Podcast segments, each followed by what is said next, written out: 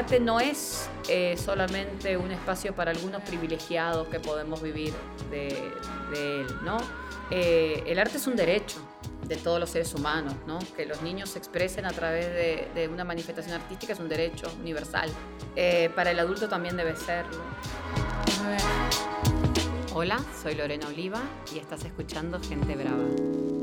Hola amigos y amigas que nos escuchan. Eh, hoy estamos conversando con Lorena Oliva, actriz argentina y bueno, dominicana también, fundadora del Teatro Alternativo y educadora. Muchísimas gracias Lorena por recibirnos el día de hoy en tu teatro. Ay, gracias a ustedes, gracias.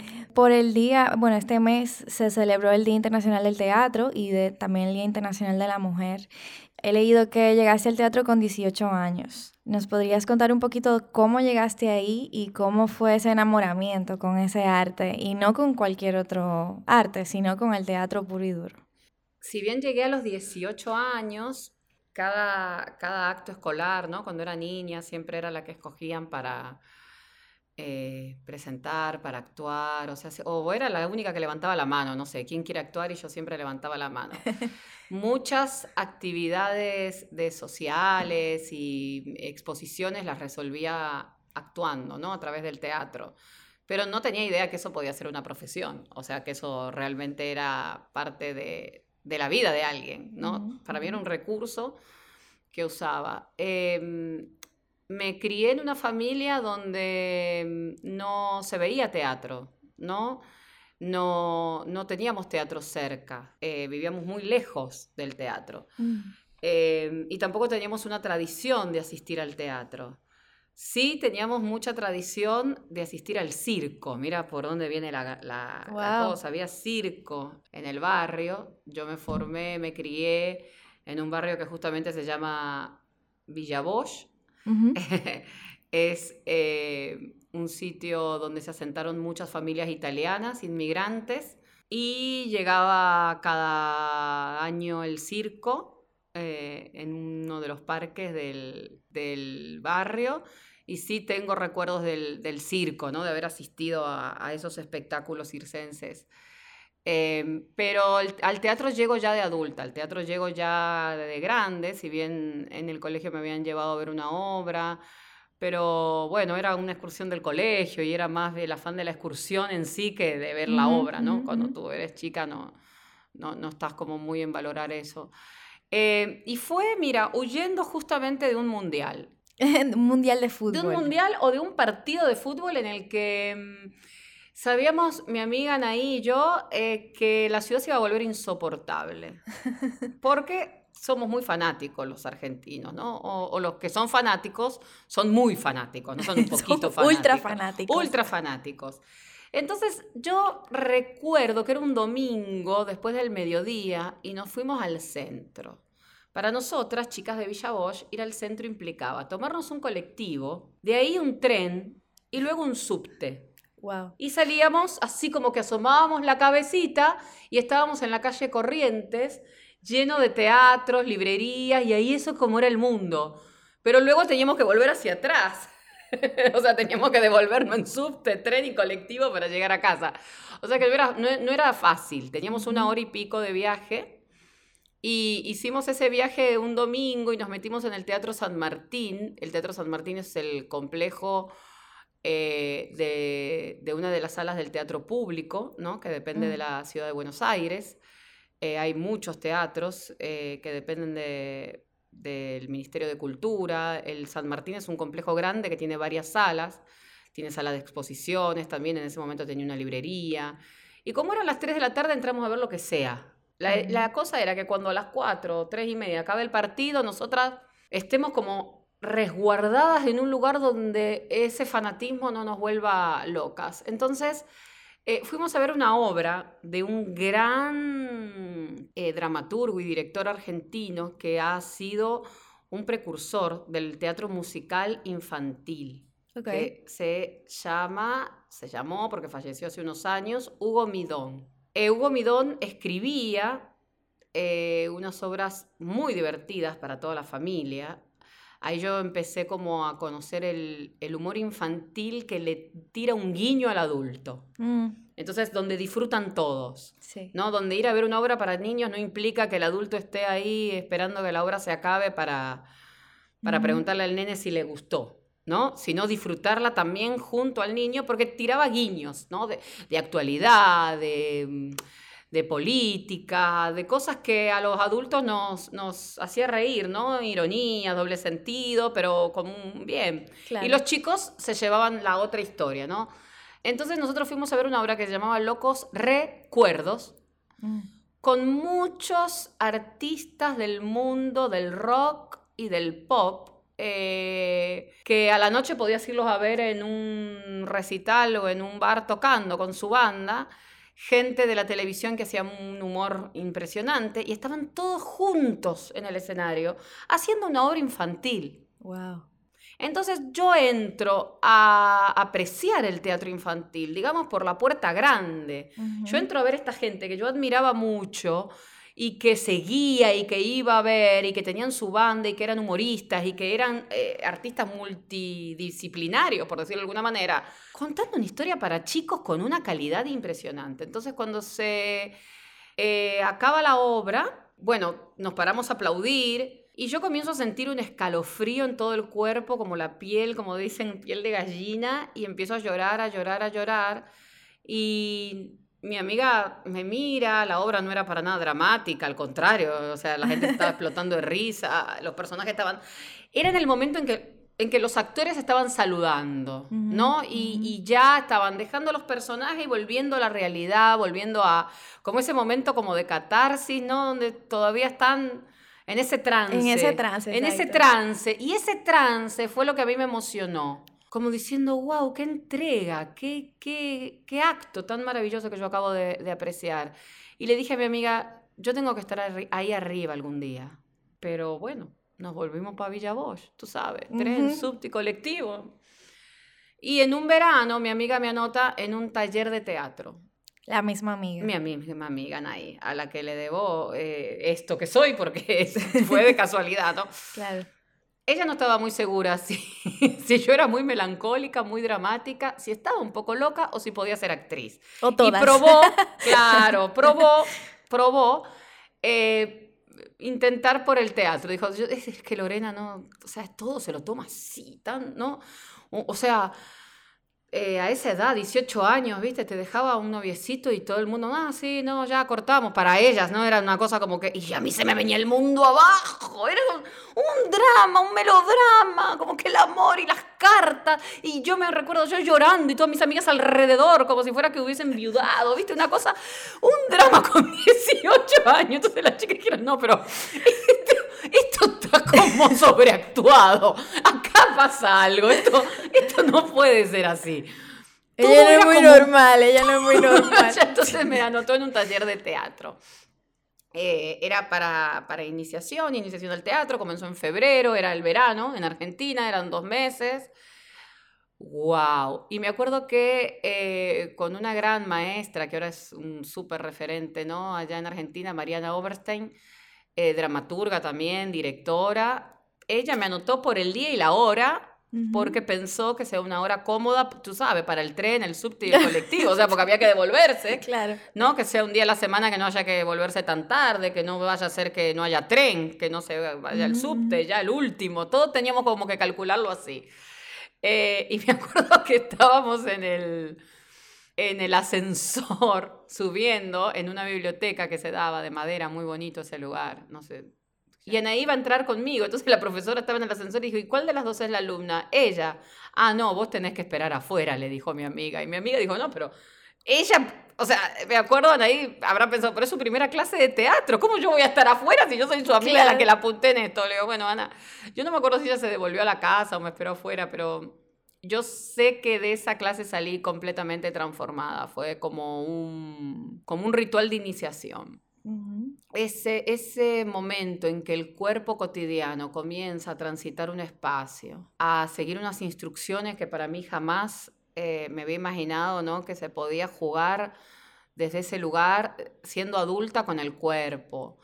Eh, las improvisaciones. Bueno, están así que esa clase, yo llegué a mi casa y la anoté. La anotaste La en un cuaderno. La anoté en un cuaderno. Entonces dije, bueno, caminamos por el espacio, hicimos esto, hicimos esto. Vos podés creer que es el día de hoy. Y dije, si a mí me, me enamoró esta clase, eh, todavía yo comienzo hoy, eh, aquí, un grupo de teatro para adultos y repito esa misma clase No me acuerdo. como un ritual. Yo me acuerdo. Caminamos por el lugar. Exacto. Esa Ajá. clase fue la que me enamoró a mí. ¿Y qué les digo a ustedes cuando, bueno, te digo a ustedes porque tú fuiste Sí. alumna aquí, ¿no? Pasaste por los talleres. Hacemos un círculo y digo, bueno, mi objetivo no es más ni menos que enamorarlos. Que se enamoren del teatro. Ese es todo lo que yo deseo de ustedes. O sea, lo que yo intento hacer con ustedes. De ahí en más, siempre el teatro estuvo de la mano, ¿no? no estudié educación. Sí. Porque eh, en donde yo vivía se estudiaba educación. Pero estudias educación de teatro, o sea, en teatro. Bueno, ¿eh? primero estudié educación, yo soy maestra, yo soy, yo, mi, mi, mi, mm, en mi cabeza yo como me visualizaba, era trabajando en aulas, o sea, trabajando en, en un colegio, en aula, yo quería educar, para mí la revolución era en las aulas, el Ujú. cambio venía desde las aulas. que, Pero que sigue siendo sigo- cierto. ojo. Bueno, sí. Más o menos. Sí, sí, sí. Pero luego termino eh, el profesorado y quiero seguir estudiando literatura. Mm. Y me noto en un profesorado de literatura, ya para ser eh, no solamente maestra de nivel inicial, sino una especialización en literatura, eran cuatro años más. Entonces, viví en Bosch. Imagínense que todo esto era en cap- tren, subte, para todo, ¿no? Tren, subte colectivo. Ustedes vayan sumando, señor eh, oyente. To- to- todos los trenes y subte y que yo tomo en mi vida. Em, entonces, trabajo.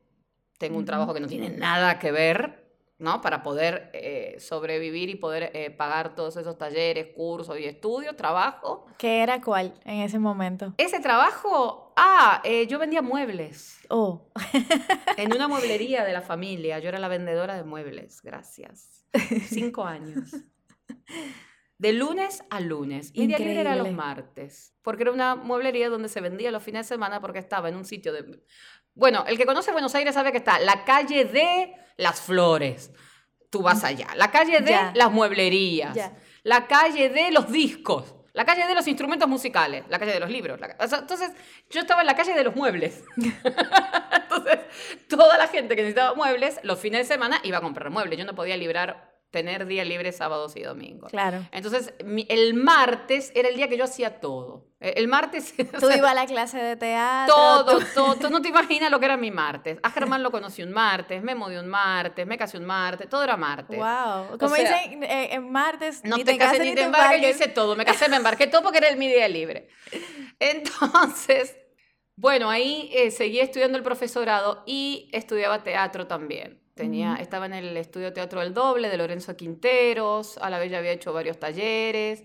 Y un compañero de ahí, muy amigo, muy amigo, Nico, eh, que quiero muchísimo, un día en su casa me dice, bueno, pará, porque estás como, claro, yo estaba en el profesorado, me tenía que ir antes porque tenía función. Claro. O tenía ensayo a la mañana y en la mueblería estaba estudiando texto. Cuando entraba los clientes me veían hablando sola en el espejo. Eh, ya, viste, era como una cosa que no, no, no De- congeniaban esos tres mundos. No había que como que organizarse. Ajá, ajá. Entonces tampoco podía ir a casting y audiciones porque estaba empleada y no le podía decir eh, a mi jefe todos los días, hoy hay un casting, me decía, a mí me importa, que hay que vender muebles. Claro. O sea, imagínate, ¿qué, qué tiene que ver? Entonces estaba como así, ¿no? Disociada, muy disociada. Y él, eh, este amigo, me hizo una pregunta muy sabia y me dice, bueno, espera, a ver, ¿cómo te imaginas en 10, 15 años? ¿Vos querés ser esa profesora de literatura que va al teatro y lleva a sus alumnos al teatro A ver los textos que estás a ver obras y exacto. cuando sale la actriz, ahí todo el mundo eh, te va a ver esa cara nostálgica y esa... O querés ser esa actriz que desde el teatro puede conectar de mil lados con la literatura, con los jóvenes, con la escritura. Bueno, al otro día no volví más al profesorado, ya tenía una cosa menos que hacer. Qué amigo tan sabio, ¿eh? Sí, él, él era Nico Espinosa, va a escuchar esto, eh, lo quiero mucho, mucho, mucho, mucho. Somos, nacimos el mismo día, un día estábamos estudiando teatro juntos y me dice, bueno, me voy que es mi cumpleaños. Le digo, no, yo me voy que es mi cumpleaños. estábamos los dos terminando clase y ahí nos dimos cuenta que los dos cumplíamos años, habíamos nacido el mismo día, el mismo año, prácticamente somos... Sí, no, em, esos años fueron hermosos, súper lindos. veo como que las historias eh, se entrelazan, obvio, porque como que cada cosa llevó a la otra, pero hay algo recurrente que son los amigos. Y también estudiándote un poco me pude dar cuenta también de eh, lo mucho que valoras la amistad. O sea, porque subes fotos con amigas y subes fotos viajando con amigas o con amigos. Tú sabes que mm, mis amigas, en casa de mis amigas, yo he sentido muchas veces una comprensión, un apoyo, una contención, que a veces porque yo era muy rebelde y mi mamá muy tradicional, eh, había como esa cosa, ¿no? De... Pero yo llegaba a casa de una amiga y yo no era rebelde. Ya. O sea, yo no era la oveja negra de la familia, yo era la, la, que sí, la que podía hacer cosas diferentes a lo que vino la familia tradicional a...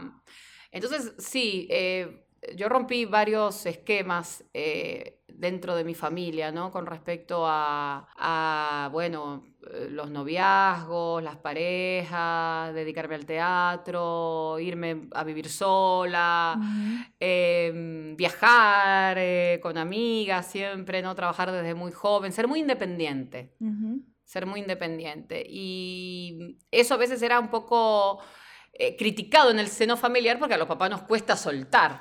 Pero cuando llegaba a casa de una amiga, yo era la, que trabajaba, estudiaba y era independiente. O sea que yo me sentía... Tienen que ser más como Lorena. me sentía muy valorada, muy querida, ¿no? Entonces yo tengo esa conexión con las amigas, las mamás y los papás de mm. mis amigas que siento que soy de la familia, ¿no? Eh, donde yo llegaba, llegó Lorena, no está mi amiga, bueno, me quedo tomando mate con la madre, o sea, no tengo problema. Y la esperamos juntas, o sea, em, yo necesitaba mucho, ¿no? Ese, ese lugar de contención y lo tuve en casa de amigas. Eh, por otro lado, eh, sí, me siento súper agradecida, como que fui, o soy una tipa de mucha suerte, ¿no? De contar con con esas, esas personas que uno ni siquiera dice las buscó, ni las escogió, ¿no? Llegaron a la vida de, uno desde muy pequeño y hasta el día de hoy, a pesar de la distancia. Eh, tengo una relación muy directa con mis amigas de Argentina y también he podido, luego de un trabajo eh, bastante grande, entender que también necesitaba amigas acá en República Dominicana, porque los primeros años era como que estaba yo misma me sentía más extranjera de lo que era. Ya. ¿Mm? ¿Cómo fue, cómo eh, fue ese proceso? sí, como que ya a mí eh, me dolía mucho, porque, bueno, estaba leyendo los otros días, decía que, que emigrar es vivir en un lugar donde eres muy feliz con una enorme tristeza. Mm. ¿No? Sí. Entonces yo ya tenía extrañar y el desarraigo de la gente que había dejado. Y tenía, en definitiva, como una coraza en que aquí, yo en República Dominicana, vine a trabajar, viste, como hija de inmigrantes, así como mis papás de Italia después de la guerra se fueron a Argentina a trabajar.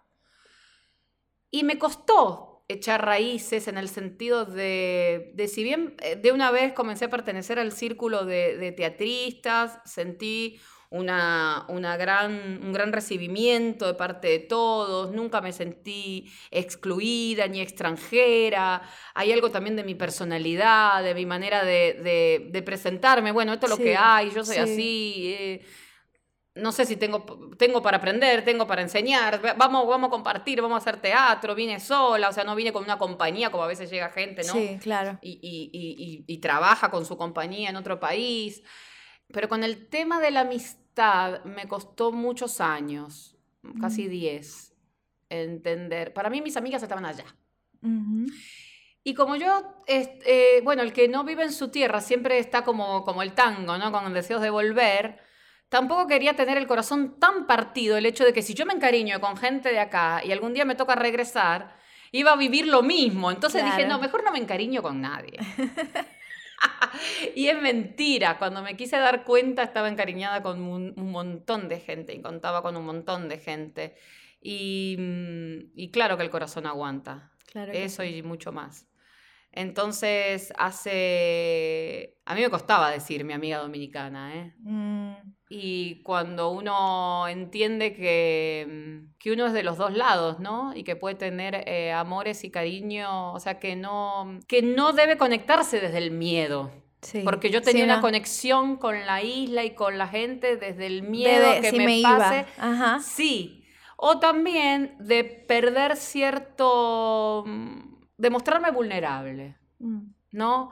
Como que uno se podía mostrar vulnerable, débil, triste, insegura, contando sus intimidades con la gente que te vio nacer, que te, con la que te criaste, y que con que si un día le decís, ¡ay, no soporto! Mis hijos están insoportables, tú no tienes que dar una explicación, porque saben que tú amas a tus hijos más que nada en el mundo, y como son tu amiga de toda la vida, Claro. eh, estoy que lo mato, acá había que explicarlo mucho, entonces me daba como pereza. Ujú, ¿no? Cuando ujú, ujú, no te conocen tanto, el miedo al, al- al que no te entiendan bien. Nada, después, bueno, uno sí eh, entiende que, que también aquí la gente te puede conocer y puede conocer tu ironía, tu doble sentido y quererte y, y protegerte.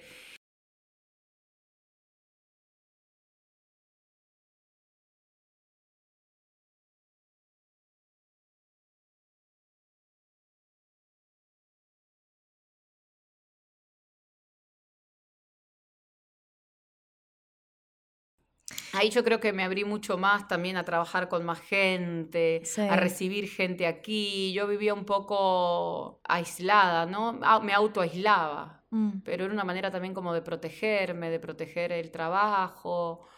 eh, miedo, Y conectar y- desde el miedo y fue todo un trabajo que todavía sigo, ¿eh? Lo Claro. sigo y la cuarentena me ayudó mucho más.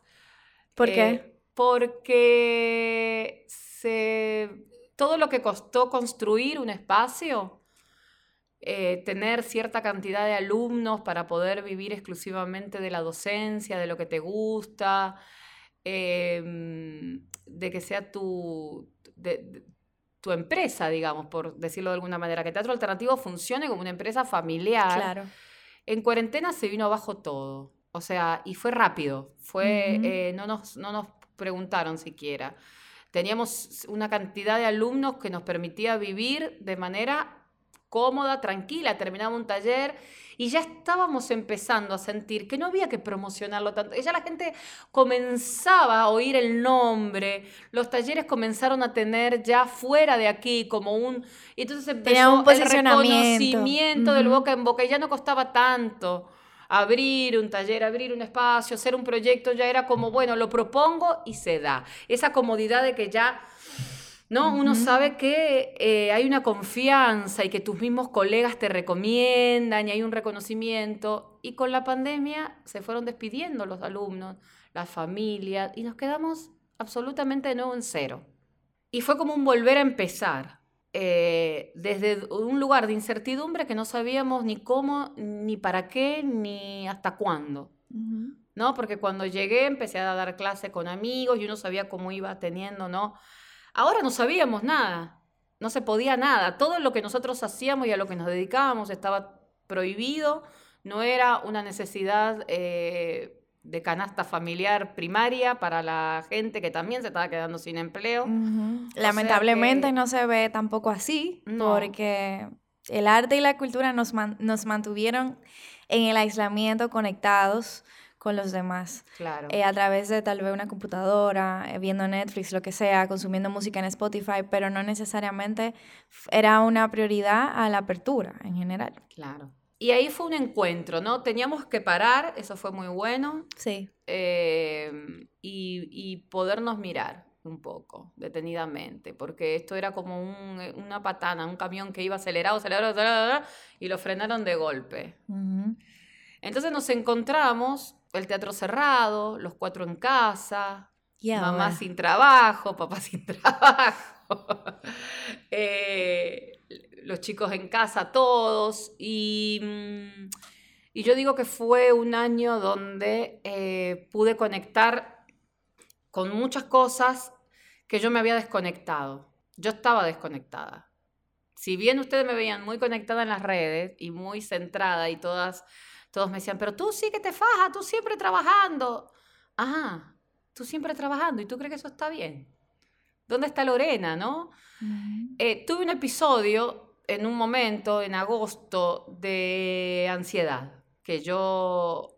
He, pasado por ahí, no es nada agradable. No, no se la deseo a nadie, pero eh, di con, con personas que me ayudaron y que me siguen ayudando desde un lugar muy sabio y me dicen que, bueno, nunca esto sucede porque sí, ¿no? Em, esa Lorena que todo lo podía, que era mamá, esposa, trabajaba, tenía un teatro, actuaba, iba aquí, iba allá, daba clase, de repente, wow, se topó que le quitaron el techo y, el, y la alfombra. O sea, me quitaron el suelo y el techo y me quedé ahí como... Entonces, bueno, ¿dónde está Lorena? ¿Dónde quedó Lorena?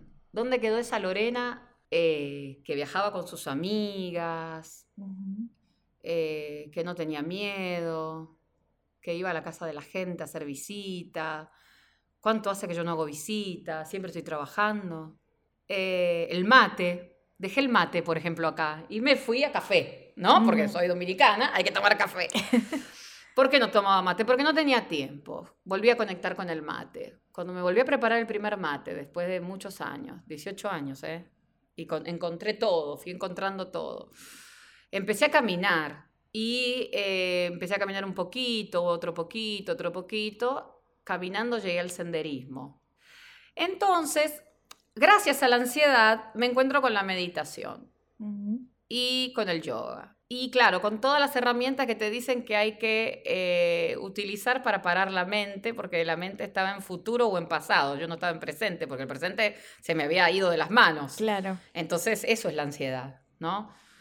Y entonces, eh, con la respiración y la meditación, conecto con el canto. Mm. Y empiezo clases de canto. Y eh, así un día diciéndole a mi hermana, qué bonito que es lo que estás haciendo, me veo que me apunta con mi amiga Anaí, que es la que me anotó en el primer taller de teatro. Anaí tiene que escuchar este episodio, porque la hemos mencionado varias veces. Muchas veces. Con Anaí, mi, amiga, mi hermana me anota en un taller de collage. Yo le digo, pero collage, yo, yo no sé cortar un círculo. O sea, yo no, no, no, vas a ver que te va a gustar. Le digo, Eli, pero vos le dijiste a tu profesora que somos hermanas, pero que no es lo mismo. O sea, no, no, tenemos el mismo, mi hermana es artista plástica y ella eh, hace collage también. Y cuando enciendo la cámara y me conecto en mi clase online de collage y me piden revistas, tijeritas, todo, ¿quién es mi compañera? Anaí. No. Anaí. Entonces ahora los jueves a la mañana tenemos un espacio que hacemos collage. Juntas, ya las dos, ella, deja, ella tiene hijos chiquitos, los míos están grandes, pero ella deja a sus hijos en el colegio. Los míos me dejaron a mí hace rato, o sea no tengo que dejarlos en ningún lado. Ellos son los que me votaron. Em, son muy independientes mis hijos, por suerte, muy responsables, o sea que tenemos una relación bien, ¿no? De, de, dar espacio, ¿no? Nos damos espacio. Y nada, el collage, ¿qué te digo? Me empecé a conectar con la... Con, tenía un jardín, un jardín no, tengo un balcón que nunca me había dado cuenta que tenía en ese balcón hasta que un día conecté con, las plantas, comencé a germinar, comencé a, cuidar las plantas, a emocionarme cuando crecía. Llega a salir un tomate, planté los otros días y yo lo dije en, Facebook riéndome, pero va a ser verdad. Llega a salir un tomate de eso que yo planté y hago un media tours. O sea, tu mamá me va a ver en su programa con el tomate en la mano y yo sentada. He aquí mi primer. No, no, no, no, no, me puede dar una emoción porque, claro, eh, conecté tanto con el trabajo y con lo que hay que hacer, con el deber, ¿no? Con el deber porque es un oficio tan inestable y uno lo quiso volver estable, que desconecté de esa parte, ¿no? De, conectar con mi ser. Entonces, quiero ahora volver al teatro, pero ya con todos estos eh, eh, elementos y estas herramientas que la que la pandemia me, regaló, yo no puedo decir otra cosa, o sea, me dio un año tan tremendo y tan terrible que no tuve que hacer más que volver a conectarme conmigo misma. Y para los que tenemos nuestra familia a salvo y no hemos pasado eh, una tragedia como otras familias, haber logrado esa conexión con uno, yo creo que es un regalo. O sea, la pandemia se puede ver desde muchos desde muchos aspectos, ¿no? eh, hubo mucho dolor, hay mucho dolor, mucha muerte, mucha injusticia todavía con, con muchas cosas que no entendemos sobre todo porque nos puso en jaque mate, ¿no? Como, como seres humanos. Hay algo que no pudimos, e, no le encontramos explicación, que es cómo funciona este virus todavía el día de hoy. Porque a pesar de vacunas y muchísimos laboratorios y científicos estudiando, todavía para nosotros es un misterio. Y el misterio nos, nos pone en un lugar eh, muy pequeño. O sea, no, no, nos volvemos ante, ante ese misterio insignificantes, ¿no? No, no tenemos explicación. Sí. ¿Qué pasa en nuestro cuerpo eh, con algo tan, tan pequeño, casi invisible, ¿no? Invisible, que es este virus. Y cuánto nos ha enseñado. Y, y si nos tocó vivirlo en este momento, por algo es, o sea, todo es por algo. Sí.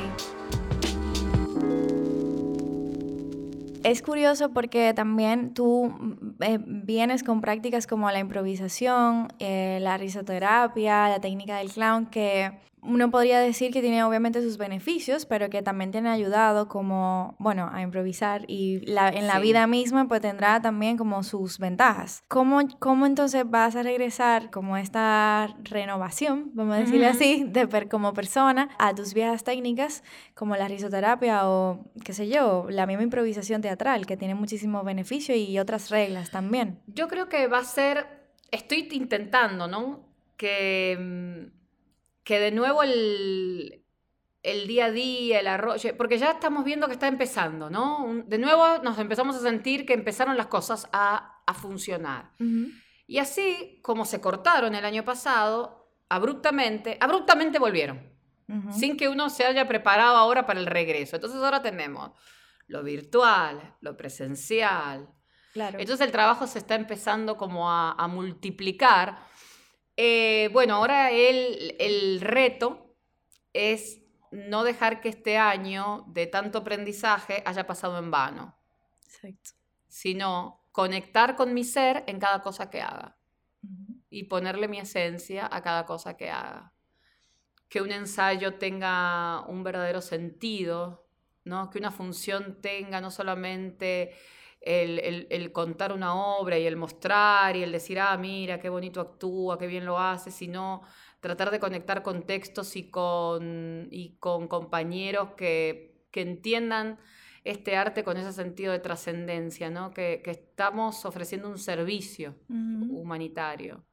Somos vos, somos vos, tenemos, imagínate, toda la, la el poder para cambiar desde nuestro escenario todo lo que nosotros entendemos que en esta sociedad necesita ser cambiada. Claro. ¿Qué, qué pasó entonces? ¿Qué fue mal en ese mismo privilegio de estar haciendo lo que te gusta que te desconectaste de ti? Primero, el no creérmelo. Eh, muchas veces eh, uno escucha comentarios, eh, pero mira tú, qué bien. Y uno está tan fajado y tan centrado en lo que viene, en lo que viene, en lo que viene, ¿no? Es como vivir desde la ansiedad desde el futuro, sin poder estar en, eh, disfrutándolo. Segundo, un tema de educación y un tema de crianza. Hay frases que todavía a mí me resuenan de mi, de mi casa, que es, la felicidad entera no existe. No se puede tener todo en la vida. Entonces, espérate, yo tengo, tengo un compañero con el que somos amigos, tenemos una, una, una amistad apasionada, por decirlo de alguna manera, ¿no? O sea, que eso es bueno dos hijos, eh, vivo de lo que... Entonces, no me lo creía, como que no me lo merecía y siempre estaba esperando como la tragedia, ¿a dónde, ¿por dónde va a venir? ¿No? Porque te crían con ese chip de que no, todo no se puede, Lorena.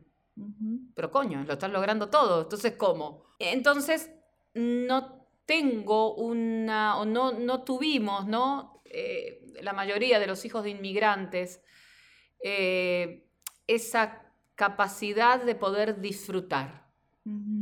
Todo tiene que ser desde el, desde que cueste, y cuanto más cueste, mejor, ¿no?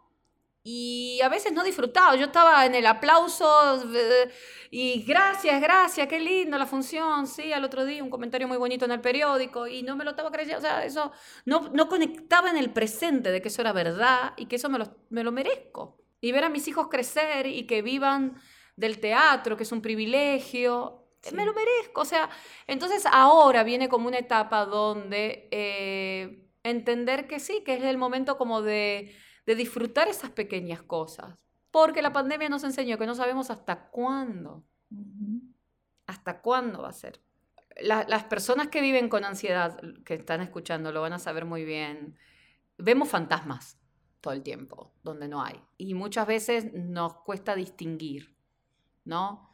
qué es lo real y qué es lo que me estoy imaginando. Y ese drama no está pasando, ese drama te lo estás... Eh, creando tú misma. Te lo estás creando tú misma. Entonces, eh, si yo logro en este nuevo periodo que es eh, volver a abrir el teatro, volver a abrirme a mis clases, volver a conectar con la gente, desde el disfrute, ¿no? Desde el amor, porque cuando uno, lo, uno conecta desde el amor no tiene miedo. Es cuando uno se desconecta del amor que entran los miedos, las inseguridades.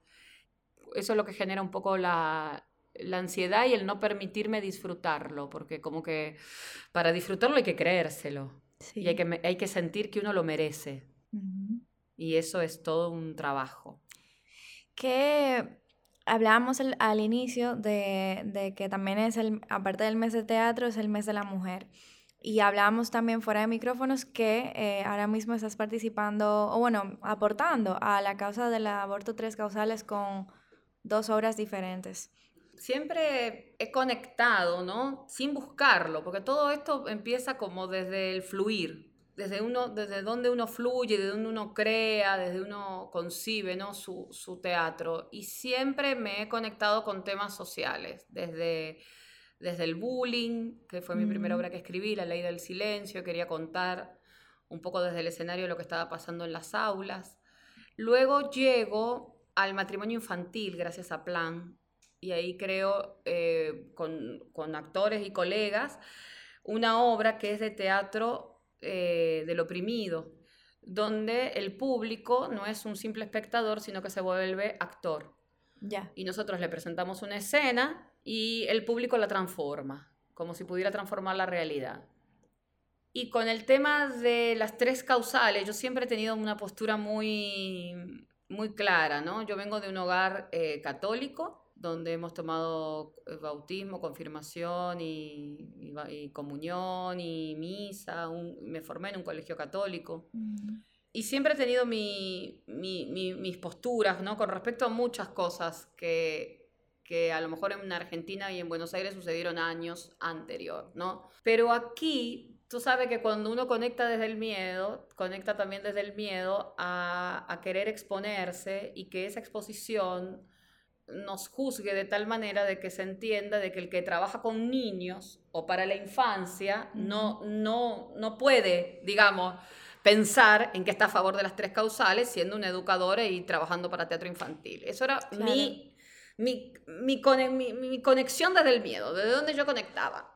Cuando tú pasas una pandemia dirigiendo un teatro independiente, y tú ya sabes lo que es lo peor que te puede pasar, que es quedarte sin nada, sin alumnos, sin trabajo, sin nada. Le pierdes el miedo a todo, porque renaces de nuevo una y mil veces. Entonces, estas tres causales a mí me venían tocando como que dije, bueno, no, no me voy por ser educadora, por trabajar en un colegio, por ser, eh, no, como que no me voy a exponer por ahí, no, no voy a dar mi nombre, Lorena Oliva, está a favor, porque se me puede vaciar la escuela de nuevo, pensé yo. Desde el miedo. Desde el miedo. Y yo estaba con mis matica el domingo ese que hubo la marcha ya el día del 8, ¿no? Sí, el día del 8 de marzo. El 8 de marzo. Yo estaba ahí plantando y, cambiando las raíces y poniendo abono y estaba con mis matica y yo digo, pero ven acá, Lorena, aquí, cerca, aquí hay una mujer, aquí hay una marcha.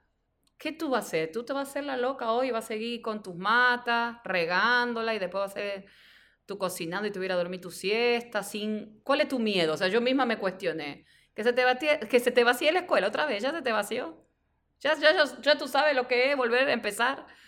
Y me fui para allá, sin pensarlo. ¿eh? No le di, consulté a nadie, no dije, ¿me quieren acompañar? Me voy, sin pañuelo, sin así, como yo estaba. Me lavé las manos, me sacudí la tierra y me fui. Yo llegué y había una señora eh, cantando unos salves. Y yo conecté directamente, tanto que empecé a llorar voy a llorar y a llorar y a llorar. Y vi, vi esa, ese renacer, vi esas mujeres despertando en una sociedad como esta, ¿no? Eh, tan marcada por una ideología que nos quieren eh, imponer. imponer. Una decisión que debe ser personal. Tremendo. Eh, y vi esto, esta, estas guaguas y estas mujeres que vaya a saber con qué recurso, ¿no? Llegaron aquí a la capital y uno aquí, teniendo una voz, teniendo un nombre. Y ahí mismo entendí lo mismo. Dije, pero si yo que tengo una sensibilidad para escribir, un don, ¿no? Eh, una manera de contar que a lo mejor me puedo poner en los zapatos de, de, muchas muchachitas y leer una historia y poderla convertir en teatro para que llegue más que una charla, que un folleto, que, una, que un discurso, porque el teatro llega de una manera que te llega al corazón directamente. Me quedo callada aquí cuidando mis matas y, y mirando para otro lado por miedo. Entonces, ¿dónde está mi trabajo que yo hice este año? se vaciará la escuela, se volverá a llenar con personas que puedan conectar con esta ideología. Y si hay personas que no pueden diferenciar una buena educadora o una profesional de su ideología, este teatro no será el lugar donde, ¿entiendes? O sea, donde tengan que estar. Y va a llegar gente con la que sí voy a poder conectar. Entonces, es volver a conectar desde el amor. Un consejo final a las personas, si te atreves. Dios. Jamás pensé, Laura, que yo me iba a encontrar con tantos profesionales, tantas personas ya realizadas, eh, formadas, hasta jubiladas, retiradas de su vida, de una vida activa, con ese deseo adentro de poder estar en un escenario contando una historia. Wow. ¿Cuántos sueños que no se han podido realizar en su momento, no? ¿Qué, cuánto miedo también había al arte y cuánta, cuánta eh, resignación de la gente, de, de yo escuchar aquí como primera clase, de escuchar a una persona grande decir, yo soñaba con hacer teatro, pero luego, bueno, no me lo permitieron, tuve que hacer una carrera, ya me metí en eso, después fui madre, de ahora abuela, y ahora que ya, yo voy a hacerlo. Y vienen y ensayan y hacen su monólogo y se presentan. ¡Wow! O sea, es como... Es como que no importa en qué momento, ¿no? Hay gente que ha conservado ese sueño décadas, muchos años, toda su vida. Y en el momento que sea, que sientan que lo pueden hacer, que lo hagan, que se acerquen a, al arte que, por, el cual vibren o por el cual han vibrado, que lo intenten. El arte no es eh, solamente un espacio para algunos privilegiados que podemos vivir de, él, ¿no? Eh, el arte es un derecho de todos los seres humanos, ¿no? Que los niños se expresen a través de, una manifestación artística es un derecho universal. Eh, para el adulto también debe serlo. Que algunos lo hayamos, hayamos tenido más agallas, más cojones o más rebeldía y hayamos dicho, bueno, esta va a ser nuestra profesión, sea como sea, caiga quien caiga y como sea lo vamos a hacer. Eh, eso es lo que nos hace profesionales, ¿no? Y eso es lo que nos hace estar, digamos, desde un lugar eh, de este lado del escenario. Pero hay muchas personas en las oficinas, en los bancos, en los hospitales, médicos, abogados, de la profesión que tú te imagines, Laura, con un artista dentro esperándolo, algo para expresar, entonces eh, con historias que contar. Y tienen que hacer, o sea, es el momento, es el momento. Esta pandemia nos tiene que enseñar que, que estamos aquí ahora, es el presente, no hay nada más. Gracias, Lorena. Gracias a ti, un abrazo.